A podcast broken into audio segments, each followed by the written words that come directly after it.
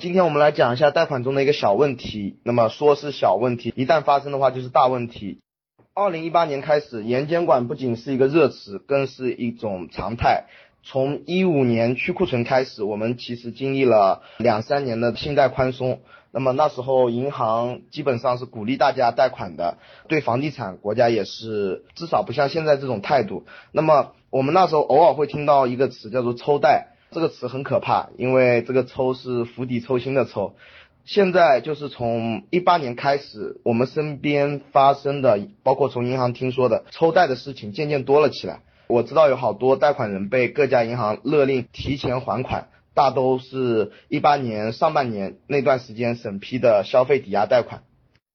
前些年很多中小企业因为到期还款后，银行不再续贷，直接导致企业倒闭，然后牵连更多的银行和金融机构抽贷或者发生坏账。对于个人，包括一些炒房客来说，其实也是一样。很多人他投资房子的杠杆做得很高，然后又是做了一些一年期或者说是三年期的短期的贷款产品。那么如果到期后，或者说没到期之前，那么银行要求你还款，或者说是到期了不再续贷，那么你的房子不能及时的出手掉，手头资金不够，那你是很容易发生坏账的。特别是像一八年三月份左右，那时候很多抽贷都是针对的之前所谓的消费贷款，那么在你贷款未到期的时候，就强行要求客户还款。以前的话，一般都是你长时间不还了，那么逾期不还了，造成坏账了，那么银行才会要求客户提前还款。那一波抽贷究其原因是贷款用途不合规，加上高额度消费不合理，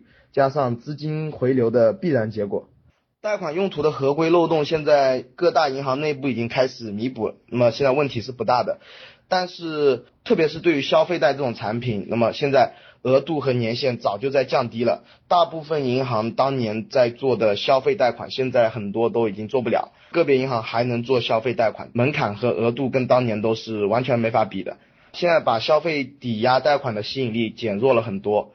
那么，不管是抵押消费贷还是抵押经营贷，很多时候抽贷的原因，关键是贷款人的放款资金没有好好规划。有些人是不懂，钱就划到了直系亲属账户或者自己账户；有些人是懒，那么不想取出来再存，那么以为多转几次就没事了。还有一些人呢是贪小便宜，我贷款资金贷出来暂时没用，然后就转进银行买了理财，或者有些人更夸张，拿去炒炒股，或者说是做一些金融类的投资。这些情况在各家银行内部自查的时候，如果被发现，银行是有权要求客户提前还款的。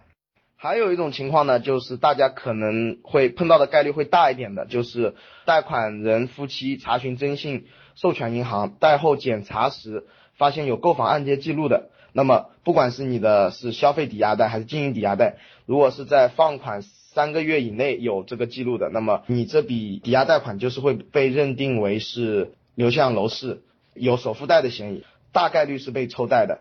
其实并没有直接证据说明资金是去买房了，但是通过时间和金额的比对和想象，那么银行会硬生生的要求贷款人提前还款。抽贷本身并不是特别可怕，因为银行产品这么多，你一家银行被抽贷了，那么你总可以找到其他的产品替代，更何况你贷款买的东西还是可以变现的。但是呢，就上一次抽贷之前。监管风声四起，银行那时候取消了多种产品，然后没有被取消的产品也是在缩短这个贷款年限和额度，特别是额度，有些银行甚至要求提供消费用途的发票，对于消费贷来说，但是其实基本上人是没有真实的这种消费发票的。那么投资所投的标的很多是，比如说理财产品，那么没到期，或者说是房子没涨幅，如果你急于抛售，肯定是亏的。所以说，抽贷的话，不管是你最后能不能解决抽贷的问题，对贷款人来说都是一个很大的损失。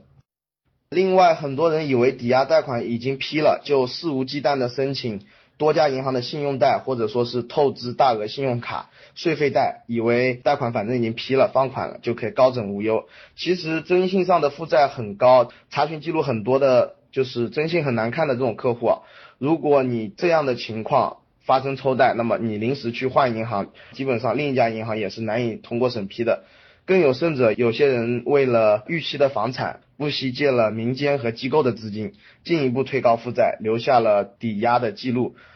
刚才我们讲了抽贷的原因和造成的严重后果，我们接下来来讲一下如何规避这种风险。第一点呢，就是把名下不需要的信用贷、信用卡消掉，征信变得干净一点。很多资金紧张的做生意的人，或者说是高杠杆的炒房客，那么征信其实有些是很难看的，包括各种小贷记录、各种征信查询记录，这很多都是影响你的抵押贷审批，或者说是影响你的大额资金审批的。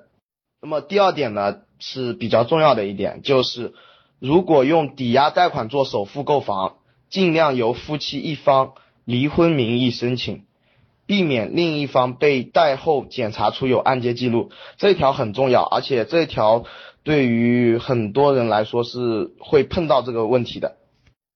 讲的通俗一点，就是举个例子啊，比如说夫妻双方名下有一套房子，那么如果你想用这套房子做抵押，拿抵押出来的钱再去做首付，然后按揭买另一套房子，那么这时候你尽量由夫妻双方一人做主贷人。然后抵押贷放款之后离婚，那么离婚之后由另一个不是主贷人的人去买第二套房子。如果不能离婚，尽量把购房按揭贷款放在抵押贷款放款前完成。那么或者说是在抵押贷款放款后三个月后。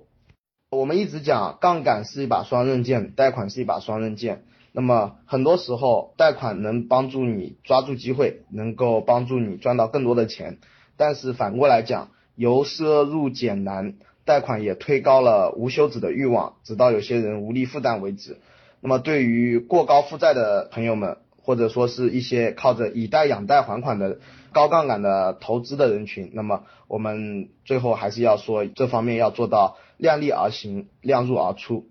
今天讲的就先到这里，然后今天讲的点很小，但是很重要，希望大家引起重视，谢谢大家。